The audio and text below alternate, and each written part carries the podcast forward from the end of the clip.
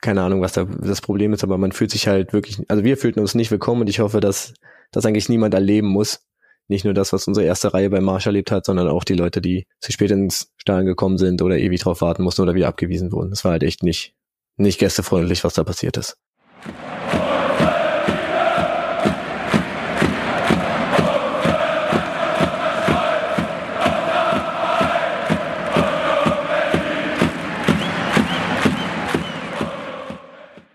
Ich begrüße euch zu einer neuen Folge von Football Was My First Love international, wie immer hier am Dienstag in der Football Was My First Love App. Ich darf heute an dieser Stelle auch unsere Spotify-Hörerschaft mit begrüßen, denn ich finde, manche Themen sollten für jeden zugänglich sein. Also deshalb ist es hier heute ausnahmsweise einmal für alle offen, denn vor knapp zwei Wochen hat Union Berlin in Rotterdam gespielt und ihr habt es wahrscheinlich mitbekommen, die Anhängerschaft hatte da einen, einen ziemlich heftigen Tag. Ähm, ich habe daraufhin die Eiserne Hilfe kontaktiert und wir haben uns zusammengesetzt und äh, haben ein bisschen über diese Ereignisse gesprochen. Bevor es losgeht, möchte ich gerne alle begrüßen, die jetzt an dieser Stelle neu auf unser Format gestoßen sind.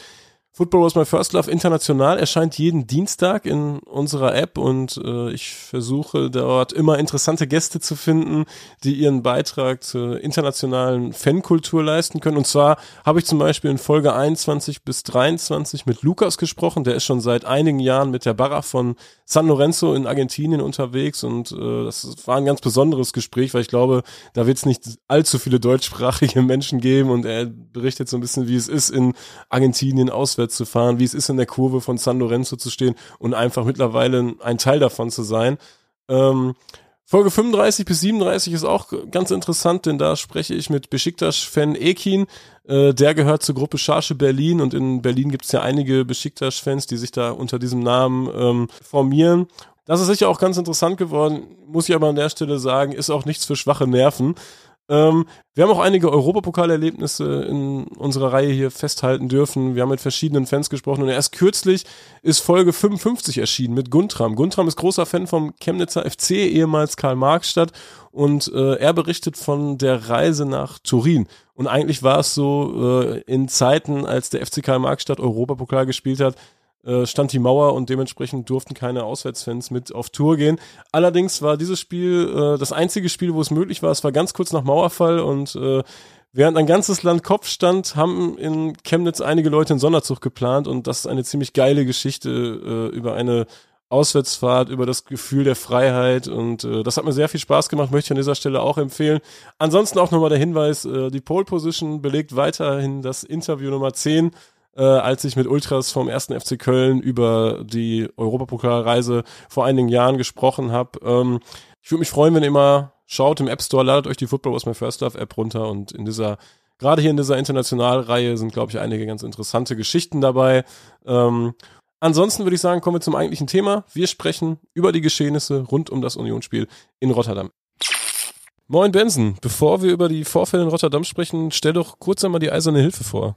Ja, moin. Äh, danke erstmal, dass wir äh, hier sein dürfen und eure Reichweite klauen. Ähm, die Eiserne Hilfe gibt's ungefähr seit Mitte, Ende 2013. Tatsächlich habe ich das genaue Datum gar nicht mehr rausgefunden. Wir sind eine eher kleinere Szene mit so 470 äh, Mitgliedern und der aktive Teil davon ist der Vorstand mit fünf Leuten ähm, und der dazugehörige Beirat mit vier Leuten.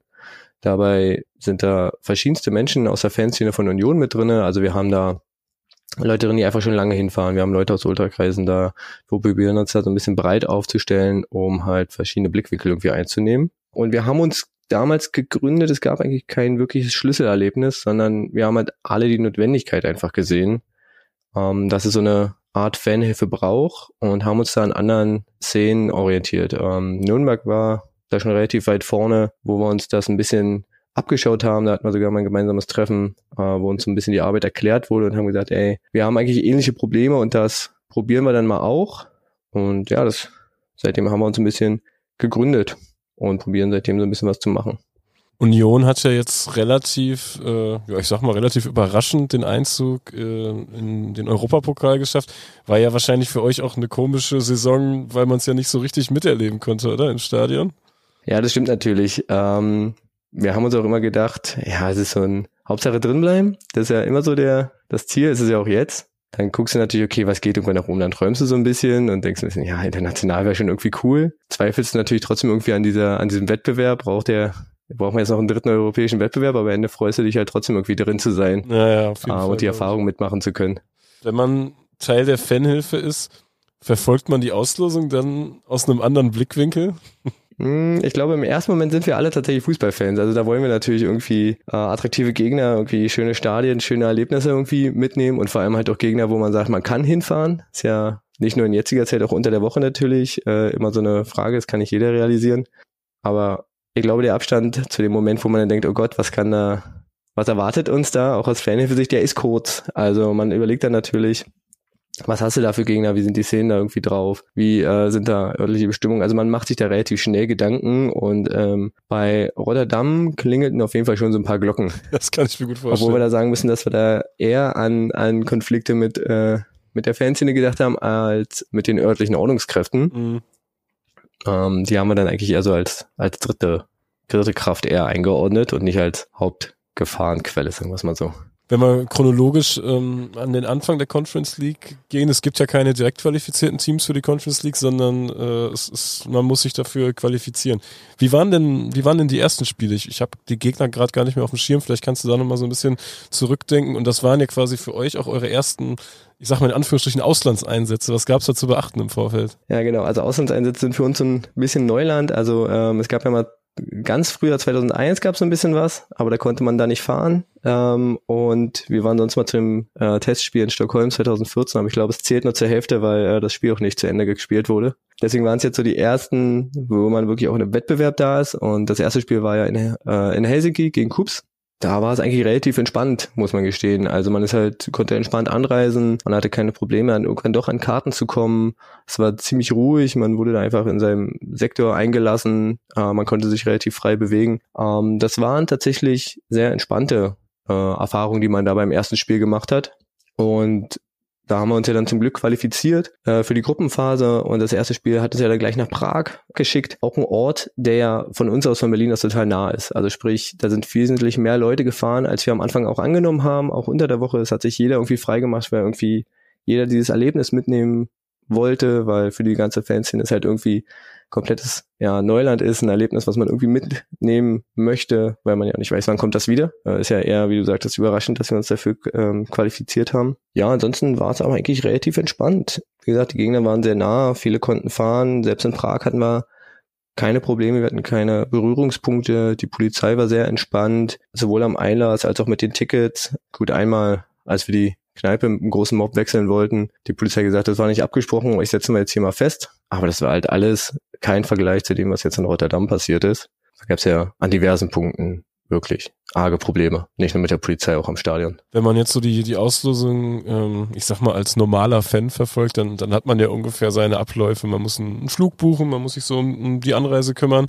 Ähm, Fanhilfe hat wahrscheinlich noch, noch andere Vorbereitungen, die da im Vorfeld getroffen werden müssen. Vernetzt ihr euch irgendwie international oder wie läuft sowas? Eigentlich machen wir genau das gleiche wie die anderen Flugbuchen, Zugbuchen und äh, alles. Und dann kommt halt die Extraarbeit, dann kommt halt die Fanhilfearbeit. Also probieren vor Ort zu sein. Natürlich gucken wir dann erstmal, okay, wie reist denn der Rest an? Gibt es da schon irgendwie Sachen, die wir, wo wir einwirken können, wo wir sagen, vielleicht noch Tipps raushauen können? Fahren jetzt alle mit der Bahn, fahren jetzt alle mit Bussen? Ähm, wie sind da die Einreisebestimmungen? Und dann probieren wir uns natürlich vorher irgendwie mit den Gegebenheiten äh, vor Ort auseinanderzusetzen, also mit Gesetzgebung, äh, Gesetzgebung. Äh, wir arbeiten da mit unserem Fanprojekt zusammen und probieren da immer entsprechende Informationen rauszugeben. Ähm, wir versuchen uns damit anderen Leuten, die mehr Erfahrung haben, zu vernetzen. Also eventuell auch Kontakte in andere Szenen. Äh, Ich meine, eine Szene wie, wie Dortmund zum Beispiel hat natürlich wesentlich mehr internationale Erfahrungen als ja, wir jetzt. Und man hat ja lose Kontakte in alle Richtungen und dann probiert man da natürlich irgendwie Einschätzungen rauszuholen. Ähm, auf was sollte man achten? Vielleicht auch schon vor Ort. Wie sind die Cops vielleicht drauf?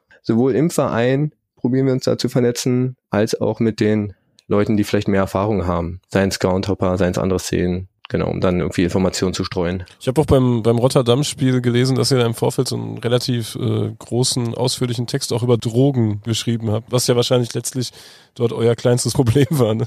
Ja, stimmt, tatsächlich haben wir das gemacht und das war in dem Sinne ganz witzig, weil der automatisch äh, irgendwann gepostet wurde und dann zwischen diesen ganzen Berichterstattungen was am Einlass passiert, kam auf einmal dieser Text hochgeploppt und ich dachte mir so, ach stimmt, der war ja auch noch da. Nein, das ist so ein Ding, was wir eigentlich immer machen. Das machen wir nicht nur zu, zu Auswärtsspielen, sondern äh, unser Anwalt hat ja wie eine Art Kolumne, dass in jedem Heimspiel ähm, im, im Stadionheft äh, ein Text von ihm erscheint, ähm, und wir veröffentlichen den dann auch nochmal auf unserer Homepage. Das sind dann nicht immer fußballrelevante Sachen, aber ähm, ja, jeder Fußballfan hat ja vielleicht auch eine Wohnung oder ein Auto, da kann man auch rechtliche Sachen beachten. Und natürlich, wenn man irgendwie nach Rotterdam und in die Niederlande fährt, dann ist äh, ja das Thema Reisen und Drogen natürlich irgendwie immer ein Thema. Und deswegen haben wir gedacht, das passt eigentlich ganz gut. Der Ansturm auf die Gästetickets, gerade weil es auch keine Einschränkungen gab, der war wahrscheinlich riesig, oder? Ja, der war riesig. Ähm, also wie gesagt, auch in, in Prag hatten wir ja gesagt, ähm, das sind mehr Leute, als wir gedacht haben. Und wir hatten ja im Gästeblock 2400 Tickets zur Verfügung. Und die waren bei uns nach drei Tagen auch durch. Und ich glaube, wir hätten noch mehr voll machen können. Also hätten wir ein größeres Kontingent gehabt, wären noch mehr Leute noch hingefahren. Äh, da gab es in diversen Gruppen und Unterhaltungen immer mal noch so die Frage, hat hier jemand noch eine Karte über? Und ja, ich glaube, der Ansturm ist wirklich groß, weil die Leute halt einfach auch richtig richtig Bock drauf hatten, Union international zu erleben. Äh, wie seid ihr denn den Spieltag im Vorfeld angegangen? Also wann, wann hat für euch der richtige Spieltag angefangen? Wahrscheinlich schon ein paar Tage vorher, ne? Ja, also mit der Vorbereitung, gerade was ich sagte, mit diesem äh, Infos sammeln, dem Vernetzen und zu gucken, auf was muss man achten, die Leute einzustimmen, das zählt irgendwie alles schon irgendwie natürlich zur Vorbereitung. Selber haben wir uns natürlich irgendwie probiert, äh, um unsere eigene Anreise zu kümmern und dann zu gucken, wie läuft das bei den anderen, äh, mit welchem Gefühl geht man da vielleicht auch rein? Das hat man ja auch gehört, dass äh, es an dem Abend vorher schon diesen, diesen Überfall auf die Union-Delegation gab. Das heißt, wie gehst du damit um? Das reicht ja von äh, Reaktionen wie, oh, oh Gott, fahrt alle nicht hin oder ist es also reicht von totaler Panikmache bis hin zu, ja, wird schon nicht so schlimm. Und dann probierst du da natürlich auch irgendwie so ähm, zu vermitteln, um zu gucken, äh, wie realistisch ist das Ganze, um dann Kontakt aufzunehmen mit den Leuten vor Ort, die da waren. Ähm, hey, wie lief das ab? Auf was muss man da irgendwie achten? Wo wart ihr vielleicht unterwegs? Ähm, und genau dafür, also es beginnt immer schon ein paar paar Tage vorher und jetzt international natürlich immer noch mal ein bisschen mehr als bei vor einem normalen Auswärtsspiel. Wie verlief dann der Tag in Rotterdam? Also wart ihr vor dem Spiel in der Stadt? Hat sich da schon angedeutet, äh, wohin die Reise gehen könnte am Abend? Eigentlich nicht. Also es war ein relativ entspannter Abend, wenn man jetzt von diesem von diesem Angriff am Vorabend äh, absieht. Ähm, wir sind da alle am Treffpunkt angekommen, äh, am Alten Hafen. Ich glaube, das ist so der Standardtreffpunkt für, für Auswärtsfans bei äh, internationalen Spielen. Da waren alle eigentlich äh, guten Mutes und man hat sich zwar so ein bisschen ausgetauscht, aber alle waren eigentlich so, ja, ähm, wir gehen jetzt hier zum Stadion und dann, dann ist das gut. Und die Cops waren auch die ganze Zeit schon da. Ähm, natürlich irgendwie schon mit behelmt und mit Schilden und alles. Aber alles noch, wo ich sage, das erlebe ich in Deutschland auch und die stehen dann halt irgendwo rum und lassen die Fans halt irgendwie ihr, ihr Fan-Dasein da fristen.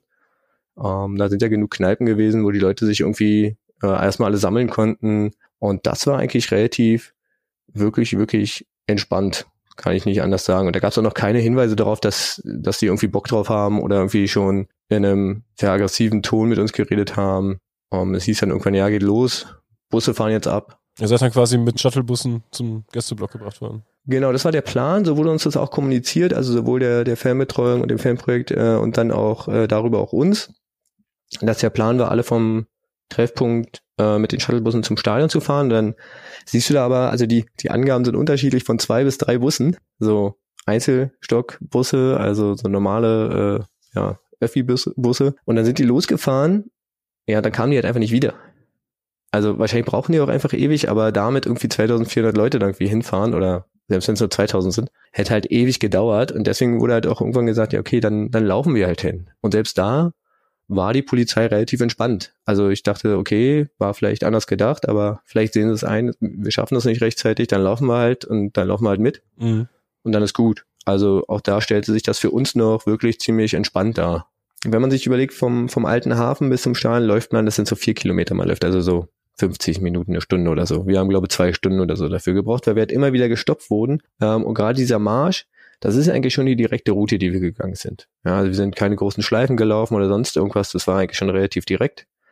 Aber wir wurden halt immer wieder gestoppt und während des Marsches war es dann schon so, dass wir bereits bemerkt haben, dass Leute von der Polizei ähm, entweder nicht mehr aus dem Marsch rausgelassen wurden, zeitlich, also Leute, die irgendwie, keine Ahnung, mal auf Klo gehen wollten und sich dann irgendwo hinstellen wollten oder sonst irgendwo, wurden dann schon von der Polizei dann relativ aggressiver äh, wieder zurück in den Marsch gebeten, sage ich mal. Äh, gleichzeitig äh, haben wir aber auch immer wieder Leute gesehen, die ähm, von der Polizei aus dem Marsch herausgelöst wurden und dann in seitlich dabei fahrende Wannen verfrachtet wurden.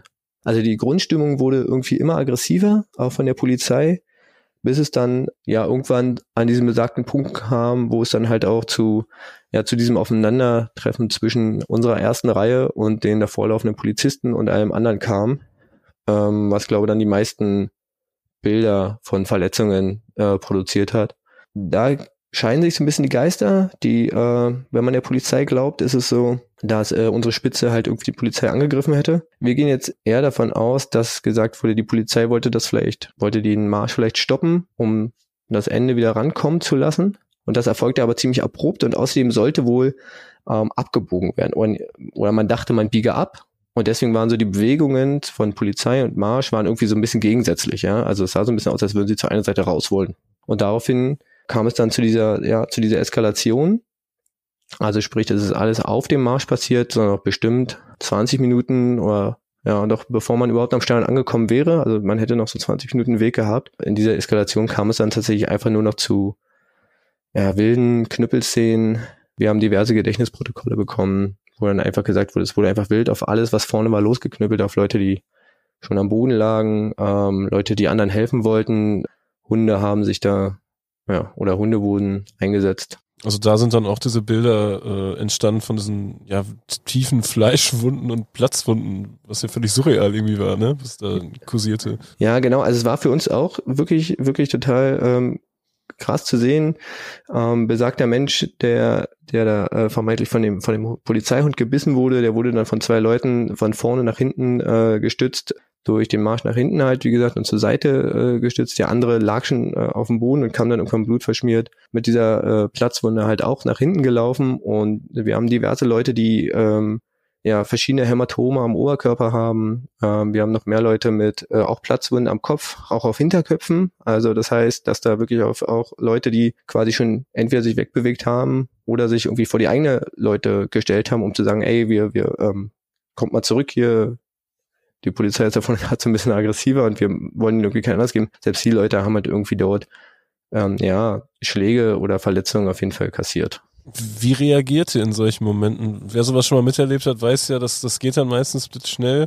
Die Erfahrung ist dann vermutlich auch nicht so wirklich da, weil man es noch nicht so oft erlebt. Und ernst genommen wird man ja häufig auch nicht, ne? Ja, das ist ein bisschen, ist ein bisschen das Problem, weil man ähm, kein offizielles Vereinsgremium mhm. ist. Also es hat halt Vor- und Nachteile. Ähm, Vorteil ist, man kann natürlich in der Öffentlichkeit sagen, was man will. Es fällt nicht auf den Verein zurück. Wir können so ein bisschen Säbel rasseln.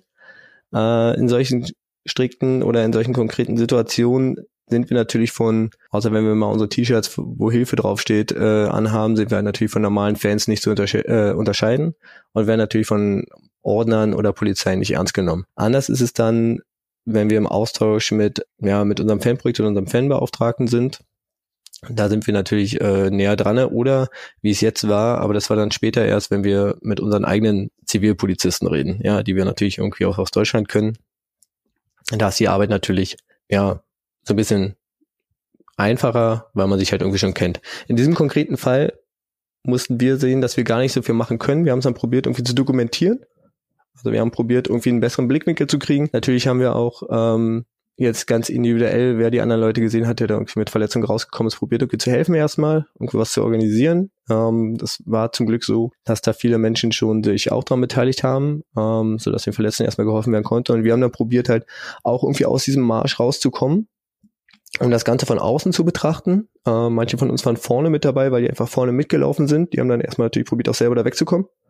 Also äh, unser einer Vorsitzender war da wahrscheinlich auch äh, relativ nahe dran. Ähm, der hat dann erstmal probiert, andere Leute irgendwie auch noch mit rauszuziehen. Und wir haben dann uns, wie gesagt, probiert, von draußen ein Bild zu machen. Ähm, ein paar von uns haben es geschafft. Da waren dann Polizeiketten an der Seite unaufmerksam, da konnten wir dann durchschlüpfen, äh, auch weil wir halt ähm, relativ zivil gekleidet waren. Aber so richtig in dem Moment eingreifen, da stehst du halt relativ machtlos erstmal ja. da. Das ist wirklich so. Ähm, ich habe bei Twitter gelesen, bei Twitter steht ja immer viel Schwachsinn auch, aber ich habe gelesen, dass verhaftete Unioner von der Polizei angerotzt wurden. Stimmt das? Das sind Informationen, die uns von, also von Menschen, die verhaftet wurden und die wir später gesprochen haben, nachdem sie wieder von der Wache gehen durften, uns so beschrieben wurde. Also generell war die Grundstimmung oder die Stimmung der Polizei, seitdem wir den, diesen Treffpunkt des alten Hafens verlassen haben, sehr aggressiv. Sowohl in die Tätigkeiten, äh, aber auch verbal und generell im ganzen Gebaren, sodass auch kein Unterschied gemacht wurde. Also, wo man schon wusste, wer so ein bisschen in der Fanszene ja, welche Hierarchie da irgendwie aufgebaut ist. Also es wurden da gezielt Leute irgendwie rausgezogen, die, wo man wahrscheinlich dachte, die haben da irgendwie was zu sagen, die haben so eine bestimmte Posten oder eine bestimmte Stellung in der Fanszene. Und genau den Leuten, oder einem, mindestens einem davon ist es äh, passiert. Wir haben da Berichte von zwei Leuten, die es unabhängig voneinander über diese eine Person sagen, ähm, dass der bei der Verhaftung oder in dieser Wanne, in der er dann, also in diesem Polizeiwagen, in der er dann festgehalten wurde, tatsächlich das so passiert sein soll. Das können wir so weitergeben. Krass. Ja. Wie hat sich die Lage beruhigt? Beruhigt hat sich die Lage vor Ort dann tatsächlich erst, als die ähm, ja, Verletzten so ein bisschen nach hinten gingen und als sich die, der Kopf des, des Marsches dann tatsächlich so ein bisschen zurückgezogen hat und es Abstand zwischen Polizei und, und, und Fanmarsch ging. Dann ging es halt irgendwann weiter. Letztendlich ganz beruhigt hat sich dann tatsächlich erst so am, äh, weil der Einlass ja auch noch so Probleme hat, so generell so diese ganze Konflikt und dieses ganze ähm, diese aggressive Stimmung äh, seitens der Polizei, aber auch diese Genervtheit äh, seitens der Fans hat sich als erst beruhigt, als dann der letzte irgendwann drin war im Stadion. Das hat ja dann auch nochmal gedauert. Wir sind ja schon zu spät angekommen. Dort war es ja dann auch so, dass dieses Reinkommen scheinen auch noch ewig gedauert hat. Ja, ich habe äh, auch gelesen, dass, dass noch Leute in der zweiten Halbzeit noch, noch vor den Toren standen. Habt ihr überhaupt was vom Spiel äh, mitbekommen? Also wir waren, äh, wir waren insgesamt mit, ähm, jetzt lass mich kurz hören, ich glaube fünf Leuten da, nee, sechs Leuten da. Und äh, drei von uns waren tatsächlich im Block, die anderen drei waren tatsächlich zunächst draußen beschäftigt. Ähm, ich persönlich war kurz im Block, mal kurz reingeguckt und bin dann wieder raus, weil auch gesagt wird, ey, äh, am Einlass ist immer noch Trouble. Und ähm, da ich bei uns ein bisschen für die Dokumentation und äh, Öffentlichkeitsarbeit jetzt hier zum Beispiel äh, verantwortlich bin, habe ich dann natürlich ähm, mich da vor allem aufgehalten, um zu gucken, was, was passiert da und so. Ähm, gleichzeitig hat jemand anderes von uns probiert, mit unseren Civis und den Civis von der niederländischen, also Rotterdamer Polizei, sich irgendwie auszutauschen, um zu gucken, okay, wo sind denn die Leute, was, äh, wen habt ihr vielleicht schon, was, was passiert jetzt mit denen, um da irgendwas rauszufinden, um auch im Kontakt mit dem, äh, mit unserem Fanprojekt und unseren äh, Fanbetreuern zu bleiben, damit wir da irgendwie einen regen Informationsaustausch haben, um zu gucken, wo sind die Leute, muss man die irgendwie auslösen, die müssen ja auch irgendwann wieder zurück. Und ähm, die dritte Person hat sich vor allem um ähm, zunächst um ja die Leute gekümmert, die von unserer Fanszene schon drin waren. Da gab es natürlich auch immer Trouble, okay, wo ist der Rest? Wann kommt zum Beispiel das Material rein und sowas? Äh, wie viele Leute stehen denn da draußen? Wie reagieren wir vielleicht als Fanszene, damit wir da auch irgendwie ein Ohr dran haben? Nicht, dass da irgendwie noch eine, ja, eine Eskalation dann im Stadion provoziert wird, die dann vielleicht ebenfalls noch irgendwie Folgen hat, die man nicht, ja, nicht haben möchte, sodass wir uns da so ein mhm. bisschen aufgeteilt haben während sich der Großteil wahrscheinlich gefreut hat, dass es dann irgendwann wieder in Richtung Deutschland ging. Äh, für euch ging es wahrscheinlich noch weiter mit der Arbeit vor Ort, oder? Ja, genau. Also zunächst muss, muss noch gesagt werden, ähm, dass irgendwann, ähm, als dann alle drin waren, ich glaube, der letzte war, die letzte Person war drinne zur 60., 65. Minute vielleicht wenn, wenn nicht sogar später, wir von der Hilfe dann zu zweit wirklich die letzten waren, die vom äh, Einlass dann auch von, von zwei Polizisten dann tatsächlich in den Block geführt wurden, ne, weil wir wirklich gesagt haben, wir warten bis jetzt der letzte drin ist, um auch einfach zu gucken, wenn noch irgendwie Gesprächsbedarf oder Meldungsbedarf oder irgendwas ist oder Hilfebedarf da ist. Ähm, und hinter uns wurde dann die, die Tür zugemacht. Also wir wurden dann quasi in den Gästeblock eingesperrt. Da wurden dann alle Tore zugemacht und dann war in diesem Gästeblockbereich auch kein Ordner, kein Polizist, gar nichts mehr wir wussten ja, also es wurde uns vorher so gesagt, dass es halt eine Blocksperre geben wird von ungefähr einer Stunde. Und die begann dann halt so ungefähr in der 65, 70. Minute. Also wann wir da reinkommen, hinter uns war dann die Tür zu, Polizei war weg und dann waren wir halt in diesem Block alleine. Und nach dem Spiel war es halt auch so, dass die Leute erstmal aus den Blöcken kamen und dann vor verschlossenen Toren standen. Äh, wir haben dann zusehen können, wie die Polizei probiert hat, davor die Straße zu räumen, weil da immer wieder Rotterdam-Fans äh, vorbeigelaufen sind und ähm, es teilweise auch äh, Bengalos in diesen Gästebereich geworfen wurden. Also das war so die, die einzige Büropunkte, die wir tatsächlich mit äh, Rotterdam-Anhängern äh, hatten, neben, den, neben der Sache mit der Polizei. Ähm, und dann ging irgendwann das, das Tor wieder auf. Und dann sind natürlich erstmal alle raus. Es hieß ja auch hier wieder, es gibt Shuttlebusse Richtung, Richtung Bahnhof. Und dann hat sich der, der ganze Mob oder ja, die ganzen Menschen halt so aus dem Ausgang ergossen und dann hieß es erstmal, okay, wir gehen erstmal zu den Bussen, also zu den Reisebussen von den Leuten, die ähm, mit Bussen halt angereist sind. Die sind dann da irgendwann angekommen und dann war aber irgendwie allen klar, dass es kein organisiertes und von der Polizei gesichertes Transportsystem für Menschen gibt, die nicht mit dem Bus angereist sind, sondern die entweder in Rotterdam übernachten ähm, oder zum Bahnhof müssen und irgendwo anders hin müssen. Die einzige Aussage zur, von der Polizei war dann, ja, ähm, alles, was von Rotterdam gefährlich sein könnte, ist auf der anderen Seite des Stadions festgesetzt. Ähm, ihr könnt jetzt hier einfach gehen. Ja, für uns hieß es dann erstmal, ja, Bestandsaufnahme machen, also zu gucken, vor allem von der Szene und sowas. Also wer fehlt noch? Wer ist jetzt irgendwie noch verhaftet? So nach dem Motto hat jeder seinen Nitz, Sitznachbarn. Äh, und dann herauszufinden, ja, wo sind die Menschen? Müssen die noch, wie gesagt, ausgelöst werden? Ähm, dabei haben wir dann ähm, die Leute vom, vom Fanprojekt unterstützt, die natürlich auch bei waren. Wir mussten, äh, weil die Busse im Vorfeld auch durchsucht wurden oder Menschen bei der Verhaftung auch Gegenstände abgenommen wurden, mussten wir diese konfiszierten Gegenstände haben wir dann noch abgeholt. Ähm, wir nebenbei natürlich erste Presseanfragen gehabt. Wir haben, äh, unser Vorsitzender hat schon das Interview geführt mit dem Sportinformationsdienst in der Zeit. Ähm, weiter natürlich irgendwie soziale Medien wie, wie Twitter bedienen und sowas. Und als das dann alles irgendwie fertig war, sind wir dann natürlich auch irgendwie zum Bahnhof gelaufen und kam dann, glaube ich, mit den letzten 25 da irgendwie dann an. Ja, ich hatte euch ja auch äh, relativ schnell angeschrieben ja. und habe an der Reaktion auch schon gemerkt, komm, ist noch ein bisschen zu, zu früh.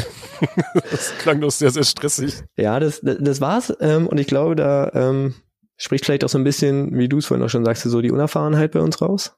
Da wir nicht so auf so einer Bühne sind, aber selbst mit den Informationen, die wir über Rotterdam hatten und über die Szene und sowas haben wir natürlich eher mit anderen Angriffspunkten oder mit anderen Konflikten gerechnet äh, und nicht mhm. mit so einem massiven Aufeinandertreffen ähm, mit der Rotterdamer Polizei. Ähm, sind denn alle Inhaftierten jetzt wieder in, in, Freiheit? Und es gab, waren ja Leute im Krankenhaus, ne? Genau, es waren Leute, ähm, diverse Leute im Krankenhaus, die sind jetzt auch alle wieder äh, in Deutschland. Ähm, wir haben eine Person, da wurde tatsächlich, jetzt weiß ich nicht, ob es der Zeigefinger oder der Mittelfinger ist, da wurde das mittlere Gelenk getrümmert, der wurde jetzt im Nachhinein noch operiert. Äh, es wurden Hundebisse genäht, es wurden hier diese klaffende Kopfverletzung, die man auf Twitter gesehen hat, die wurde mittlerweile genäht. Der, der Mensch hat auch noch diverse Hämatome am Oberkörper. Ähm, also die sind alle wieder erstmal aus dem Krankenhaus raus und denen geht's halt ja, den Umständen entsprechend gut. Und haben das erstmal alles dokumentieren lassen. Wie geht das jetzt für euch weiter? Also wie werden diese krassen Erlebnisse nun aufgearbeitet? Ich habe gesehen, dass ihr auch äh, Augenzeugenberichte noch weiterhin sucht. Malt ihr euch da was aus, irgendwas dagegen machen zu können? Ja, also wir haben jetzt natürlich erstmal dazu aufgerufen, einfach um das nicht vergessen zu lassen und zum anderen, um das möglichst früh zu haben, wenn die Erinnerungen noch frisch sind. Wir haben bisher ungefähr so 60 Protokolle von verschiedenen Menschen äh, behandelt und teilweise beantwortet, gesichtet und so die Quintessenz so ein bisschen zusammengefasst, also teilweise Stories zitiert, wenn sie halt äh, einzig, also einzigartig sind oder besonders sind und dann viele Sachen so zusammengefasst. Ähm, wir haben es jetzt erstmal unserem Verein übergeben, auf jeden Fall, der ja auch in der Pressekonferenz angekündigt hat, sich mit Feyenoord und der UEFA da irgendwie noch irgendwie auseinandersetzen zu wollen.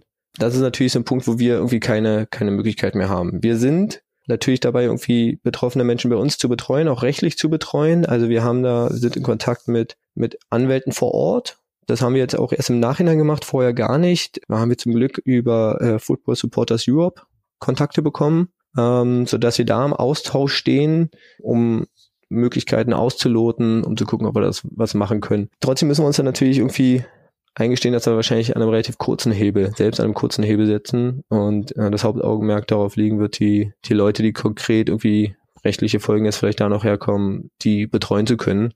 Oder Leute, die vielleicht von sich aus sagen, sie möchten da proaktiv irgendwie in eine Klagerichtung gehen. Wir hatten ja auch das Glück, dass ähm, alle Leute, die inhaftiert wurden, natürlich auch freigelassen wurden. Teilweise gegen halt Geldauflagen. Also wir sind da in einem mittleren vierstelligen Bereich, wenn wir alles zusammenzählen. Irgendwie bezahlt werden musste, um die Leute auszulösen. Und da muss man halt gucken, kommt da noch was, kommt da nichts mehr. Aber es gab ja auch ganz viel Probleme mit, mit Ticketing und ähm, ja, dass Tickets teilweise als vermeintlich schon gescannt oder als ungültig deklariert wurden und Leute wirklich zurückgeschickt wurden. Die wurden dann halt einfach wieder mit den Bussen, da gab es dann auf einmal Busse wieder zurück zum Hafen gefahren und äh, dort halt wieder sich selbst überlassen. Ja, ich habe auch gehört, äh, dass Deutsche auch gar nicht in die Nebenblöcke, äh, dass die da gar keinen Einlass gefunden hätten.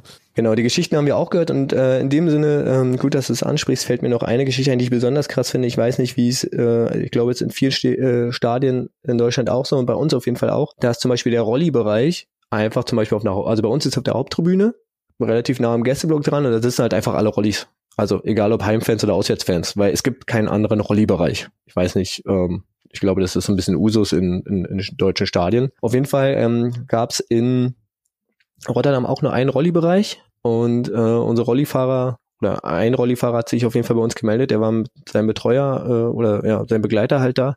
Und die hatten ganz regulär über die Feyenoord-Seite auch mit der deutschen Karte Tickets gekauft für diesen Rolli-Bereich, für sich und seinen Betreuer. Ja, und die wurden dann halt auch nicht reingelassen. Die, denen wurde dann halt gesagt, ja, ähm, ihr dürft als, als äh, deutsch sprechender Menschen nicht in, äh, nicht in diesen Bereich, nicht in den Heimbereich. Und die haben ja keine andere Option gehabt. Also es gibt ja, der, der Gästeblock ist halt nur über riesen Treppen zu erreichen. Da können Rollis überhaupt nicht rein. Also, und selbst da wurde keine Ausnahme gemacht. Also es gibt keinen Gäste-Rolli-Bereich in Rotterdam. Dem wurde auch einfach, dem wurden auch einfach die, die Tickets abgenommen und gesagt, ist nicht gültig, ähm, ihr kommt hier nicht rein. Das war's. Ja, und das, ich stelle mir auch diese Augenzeugenberichte relativ krass vor, weil ich glaube, so aus den ersten Reihen, wenn da was passiert, das, das passt dann schon so. Aber gerade so die, die normalen Fans, die da dann sowas miterleben, das, das liest sich dann bestimmt schon ziemlich krass, oder? Ja, also du, wie du sagst, du, du liest den Unterschied zwischen Menschen, die vielleicht ähm, mit sowas gerechnet haben, sowas schon mal irgendwo erlebt haben und für die, die es ganz, ganz neu ist. Also wir haben Berichte von Leuten, die mit der ganzen Familie da waren, also mit, auch mit, auch mit Kindern und ähm, selbst die haben haben das zum Beispiel auch erlebt, dass sie zum Beispiel nicht rausgehen durften, also aus, was ich vorhin schon sagte, aus diesem Marsch, um, äh, keine Ahnung, pinkeln zu gehen oder sonst irgendwas. Da wurde halt wirklich, du hast halt wirklich die Unterschiede gelesen, bei denen war das wirklich Horror teilweise. Die haben auch gesagt, Rotterdam nie wieder und äh, da sind teilweise echt Leute bei, äh, die sagen, oh Gott, auswärts fahren würde ich halt eigentlich immer wieder machen, aber irgendwie ist es jetzt ein mummeliges Gefühl dabei. Generell habe ich auch das Gefühl gehabt, dass der Gästebereich oder, weiß nicht, der Verein Feyenoord nicht damit gerechnet hat, dass da Leute mit Kindern kommen. Generell, dass vielleicht auch Frauen kommen. Also in diesem Wartebereich, der ist halt so abgesperrt, weil das Schlimme ist, du kommst halt äh, hinter der, ich weiß nicht, Haupttribüne gegen gerade am. Auf jeden Fall musst du einmal so halb ums Stadion rum in die Kurve, weil der Gästeblock hinter der hinter dem einen Tor ist. Und ähm, recht daneben ist aber der Bahnhof zum Stadion. Das heißt, Gästefans und Heimfans, die mit dem ba ähm, Zug kommen, kreuzen sich zwangsläufig. Und dann gibt's so eine so eine Schleuse. Das heißt, dann stehst du vor so einem Tor, da gehen dann die ganzen Heimfans dahinter vom Bahnhof rüber. Dann geht das, wenn dein Tor aufgeht, geht das für die Bahnhofsleute zu.